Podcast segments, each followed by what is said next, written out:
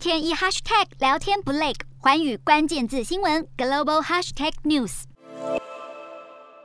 好，读报消息来关心的是，辽国的疫情现在逐渐的趋缓。为了经济复苏，当局决定要采取新的入境措施，从今天开始将允许已经接种疫苗的旅客造访辽国，并且没有任何筛检要求。这形同是。全面的开放旅游，好，根据新入境规定，只要持有完整接种疫苗证明，无论是辽国公民或是外籍旅客，都可以透过各种交通方式抵达辽国，不用查验筛检的结果。而还没有接种疫苗的人，则必须持有出发前四十八小时内的快筛证明，并在抵达辽国的时候出示查验。好，为了再次迎接疫情后流失的外国旅客，辽国也将重新开放娱乐场所，要重振观光产业。